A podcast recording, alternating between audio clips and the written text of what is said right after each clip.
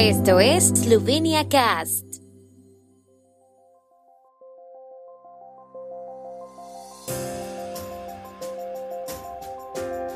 Noticias. Ministra de Asuntos Exteriores de Eslovenia recibe hoy a su homólogo austriaco en Ljubljana.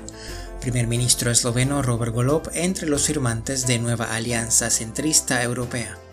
Exposición en Radovlitsa celebra el centenario de la fábrica de chocolate de Gorenka.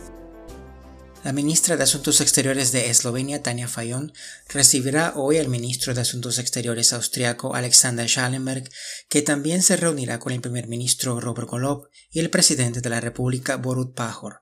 Esta será la primera reunión bilateral desde que el nuevo gobierno esloveno tomó posesión. Fayón y Schallenberg intercambiarán puntos de vista sobre el desarrollo de la cooperación entre ambos países, tanto a nivel bilateral como en el contexto de los vínculos regionales y de la Unión Europea.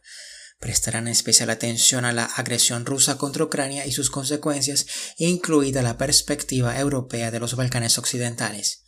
Las relaciones con Austria, uno de los socios económicos más importantes de Eslovenia, son amplias, amistosas y aliadas, dijo Fayón ante la Comisión de Asuntos Exteriores. El primer ministro esloveno Robert Golob se encuentra entre los firmantes de una propuesta del partido del presidente francés Emmanuel Macron para crear una nueva alianza centrista en la política europea. Una carta con esta propuesta fue enviada por representantes de siete partidos el pasado viernes 3 de junio a la dirección del Partido Liberal Europeo ALDE. La nueva alianza reuniría a los distintos componentes de la agrupación política Renew Europe en el Parlamento Europeo, ALDE, el Partido Demócrata Europeo y algunos otros partidos de centro. Todos los firmantes se inspiran, según afirman en el contenido de la carta, en el legado de los partidos liberales y democráticos, en los éxitos del Partido Europeo Renew y en valores como el Estado de Derecho y la lucha contra la corrupción.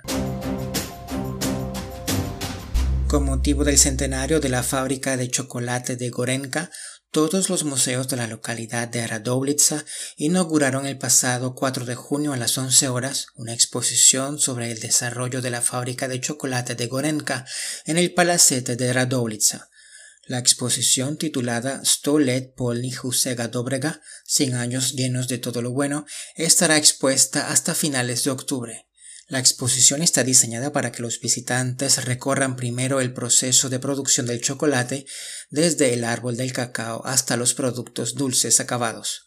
Nos cuenta dónde y cómo llegó el cacao a Europa y cómo se extendió por todo el mundo. El chocolate llegó a Eslovenia a finales del siglo XIX y la historia de la fábrica de chocolate en la localidad de Lestce inició en 1922.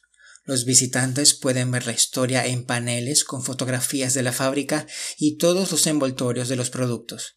También se exponen obras de arte de grupos escolares que han diseñado los envoltorios de los chocolates de 100 gramos.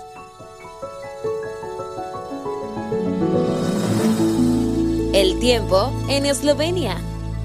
El tiempo con información de la ARSO, Agencia de la República de Eslovenia del Medio Ambiente. Hoy estará parcialmente despejado con nubosidad variable, posibles lluvias o tormentas por la tarde, especialmente en las montañas. Las temperaturas máximas del día serán de 24 a 28 grados y alrededor de 30 grados centígrados en Gorishka y en la costa adriática.